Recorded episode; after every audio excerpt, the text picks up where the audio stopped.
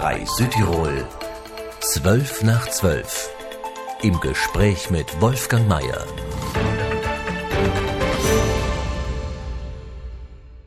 Mit 17 Jahren zog es den Bozener Raphael Bichler in die Staaten nach Grand Rapids in Michigan. Nach neun Jahren kehrte er wieder zurück nach Bozen. In Grand Rapids beendete Raphael Bichler die Oberschule, studierte anschließend Wirtschaft und arbeitete als Wirtschaftsprüfer für ein Beratungsbüro.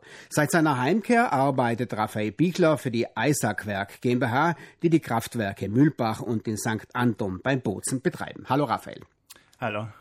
Hat dich nach neun Jahren Leben in der Ferne das Heimweh gepackt?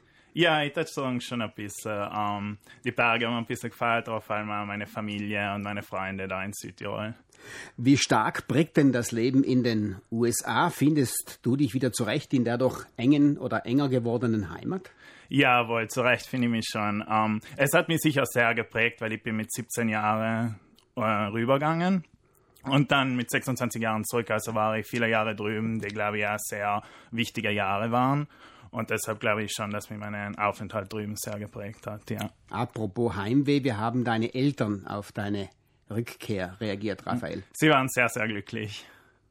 Kannst du sagen, mit welchen Erfahrungen du nach Bozen zurückgekommen bist? Also äh, von der Arbeit her habe ich eben drei Jahre bei einer Wirtschaftsprüfergesellschaft gearbeitet und dann Revisionen für große Konzerne gemacht und habe viele Erfahrungen bei der Arbeit dort gesammelt und ähm, auch andere Erfahrungen. Ich habe viele Orte gesehen innerhalb von den USA. Ich habe ein bisschen gereist, während ich drüben war. Also schon tolle Erfahrungen, ja. Also als Erfahrungen, nicht nur Berufserfahrung, sondern auch sehr viele andere Erfahrungen mitgenommen in einem Jahr. Ähm, vor allem habe ich sehr viele interessante Menschen kennengelernt, sehr viele Freundschaften geschlossen ähm, und dann auch viele Erfahrungen an der Uni gemacht und da dann Berufserfahrungen. Ähm, also zu den Menschen drüben kann ich sagen, dass die Menschen sehr ähm, aufgeschlossen sind, sehr positiv, optimistisch und auch hilfsbereit. Es gibt drüben sehr viele private Hilfsorganisationen, die den bedürftigen Menschen helfen. Und viele private Leute während ihrer Freizeit widmen sich ihre Zeit, um den Organisationen auszuhelfen.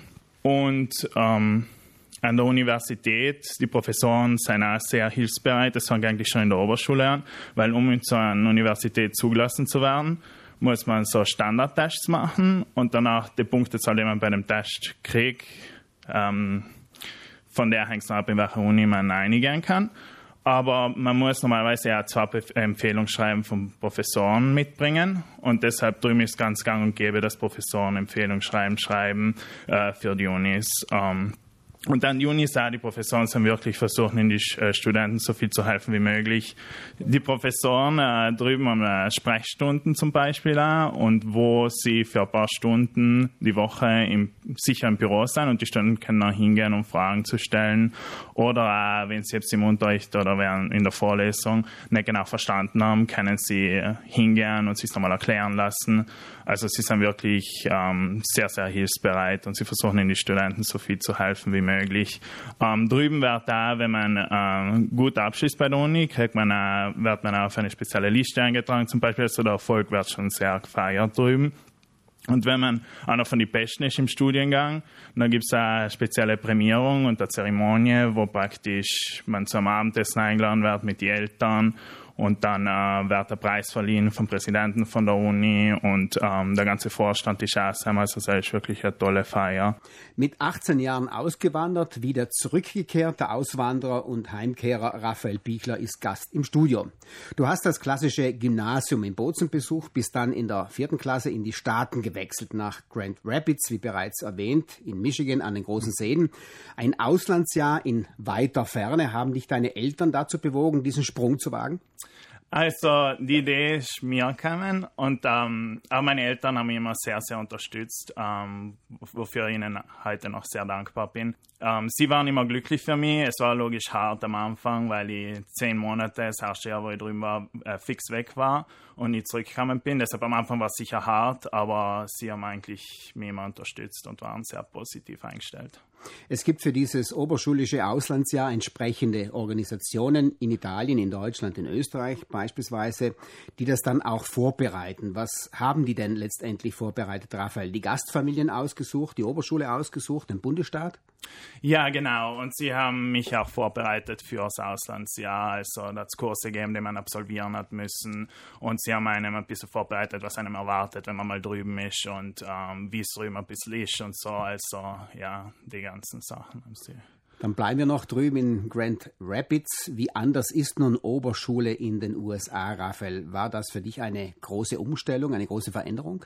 Ja, es war schon eine große Umstellung. Die Oberschule drüben funktioniert sehr unterschiedlich von Südtirol. Also ähm, drüben sucht man sich viele Klassen selbst aus. Also es gibt manche Pflichtklassen, die man machen muss. Aber dann hat man wirklich für ein Semester jeden Tag die gleichen Klassen. Also vertieft man ähm, die Fächer innerhalb von einem Semester und dann im nächsten Semester macht man wieder andere Sachen. Und auch von der Logistik her, die Schüler wechseln Klassenzimmer, nicht so wie da, wo die Lehrer in die Klassenzimmer gehen. Also hat man jede Stunde andere Mitschüler in der Klasse und man trifft sehr, sehr viele Leute.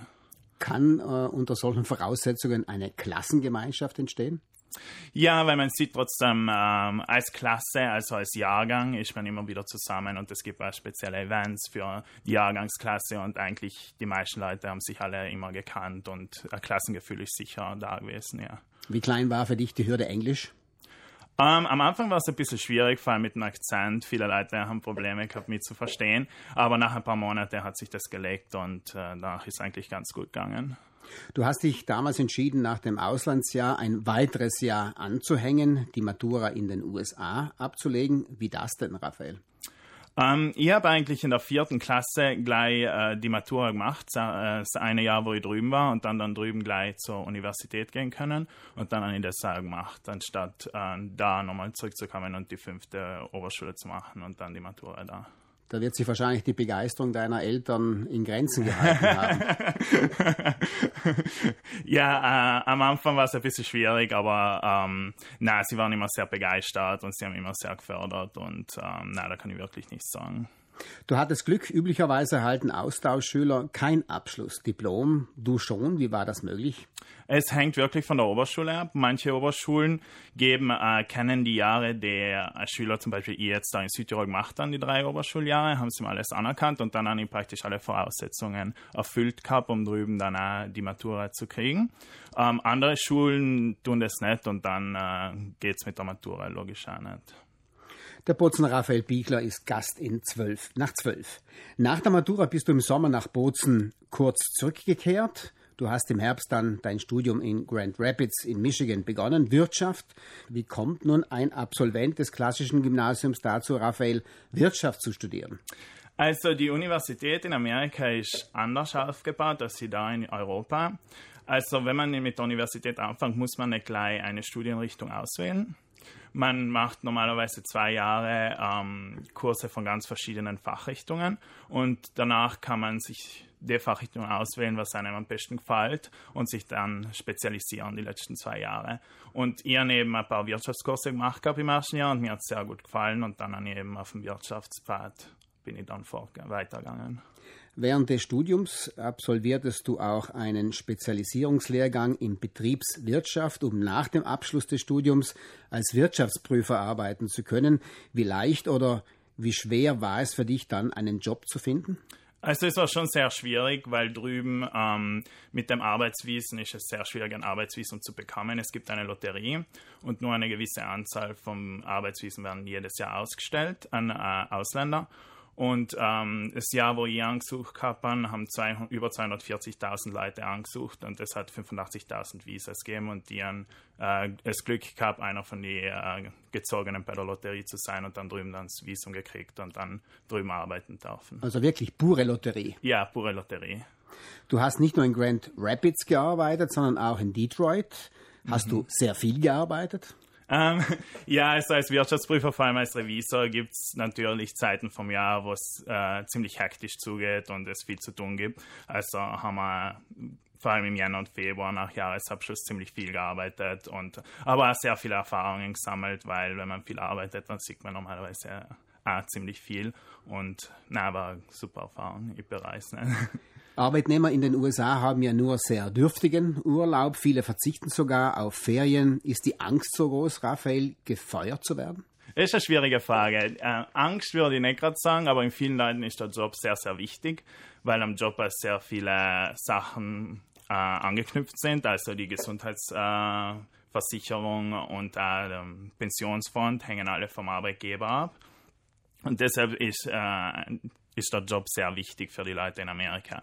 Ähm, das mit einem Urlaub ist mir eigentlich nie so aufgefallen, bis ich daher gekommen bin und gemerkt dann, dass die Leute da viel mehr Urlaub haben als drüben. Ähm, drüben ist es normal, so 10 bis 15 Tage pro Jahr Urlaub zu haben, plus Feiertage. Ja. Also Ellbogenmentalität war eigentlich keine. Alle um sich, waren eigentlich sehr kollegial und haben sich versucht auszuhelfen. Wir waren alle ungefähr auf dem gleichen Niveau und wir haben jetzt alle versucht, wenn wir irgendwas nicht gewusst haben und jemand anders gewusst hat, dann haben wir uns eigentlich haben gegenseitig ausgeholfen. Also es war nicht der Konkurrenzkampf, dass einer versucht hat, den anderen auszuschalten oder so. Also es hat es überhaupt nicht gegeben. Ja, ich habe in meinem Job sehr wohl gefühlt. Und man muss ja sagen, drüben, die Leute sind sehr pflichtbewusst und arbeiten viel.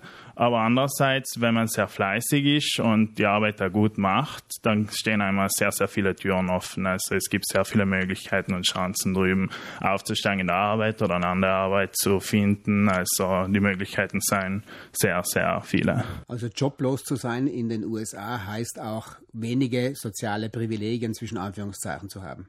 Ja, man bekommt schon Arbeitslosengeld, aber nur bis äh, für einen bestimmten Zeitraum. Ja. Und danach muss man schauen. Du hast in deiner Firma ja auch Karriere gemacht, bist aufgestiegen und trotzdem nach Hause zurückgekehrt. War der Stress für dich zu groß, Raphael? Na, Stress würde ich nicht sagen, aber habe drei Jahre drüben gearbeitet und dann ähm, in meiner Firma war es eigentlich ziemlich normal, nach jedem Jahr ein bisschen zu schauen, wie geht's, gefällt mir die Arbeit noch, möchte ich etwas anderes probieren. Und nach dem dritten Jahr war ich eigentlich bereit, ein, andere, ein anderes Feld, also einen anderen Arbeitszweig ähm, zu starten und etwas anderes zu machen. Und das andere machen hieß dann letztendlich Heimkehr. Ja, genau.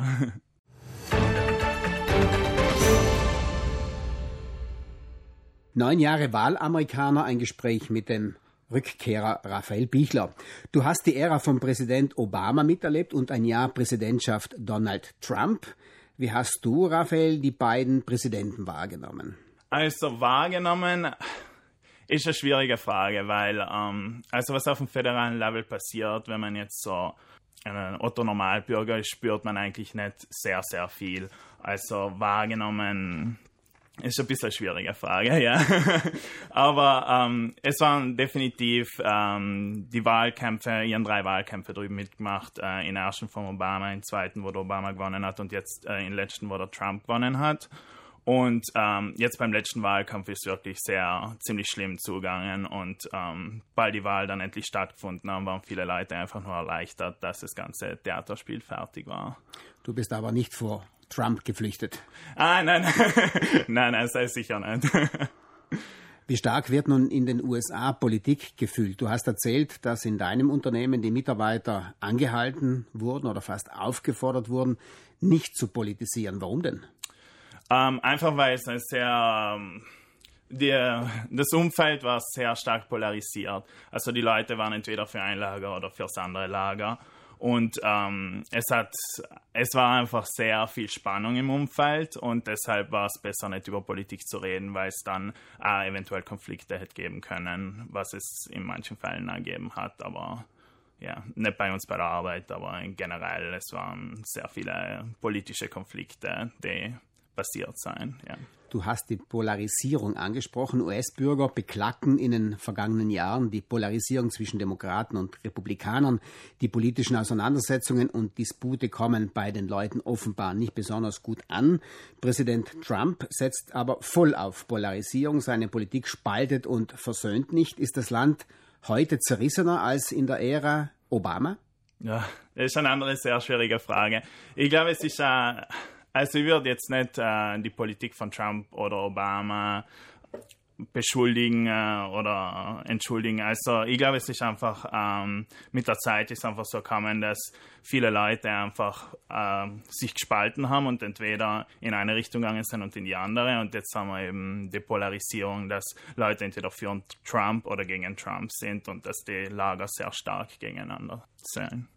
Noch eine Frage zur politischen Polarisierung. Raphael, wie zerrissen empfindest du Italien? also momentan war es, also in den letzten Wochen war es, glaube ich, auch ziemlich zerrissen, aber also ich glaube, das, das packen wir schon, das ist auch nicht so schlimm. Sie hören die Sendung 12 nach 12, Gast ist Raphael Bichler. Was hat dir nun letztendlich dein Auszug in die Ferne gebracht? Ich glaube, es hat mir eine neue Perspektive gegeben, weil vor allem jetzt da, wo ich zurückgekommen bin, sie, sehe ich viele Sachen was von einem anderen Licht. Und ähm, ja, ich glaube einfach, die Perspektive ist anders. Ja. Und zwar, wie anders?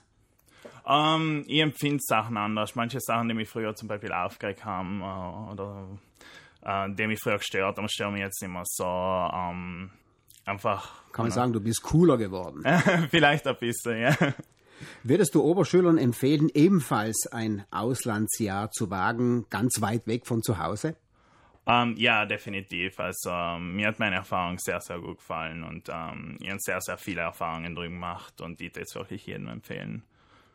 Also deine Eltern haben dich dazu gebracht, in die Ferne zu schweifen, in die USA zu gehen, dort das Auslandsjahr äh, zu erledigen. Du bist dann länger geblieben als ausgehandelt und ausgemacht. Haben deine Eltern die Rückkehr dann letztendlich gefeiert? ja, sie waren sehr, sehr froh, weil ich wieder zurückgekommen bin. 3 Südtirol, 12 nach 12. Im Gespräch mit Wolfgang Mayer.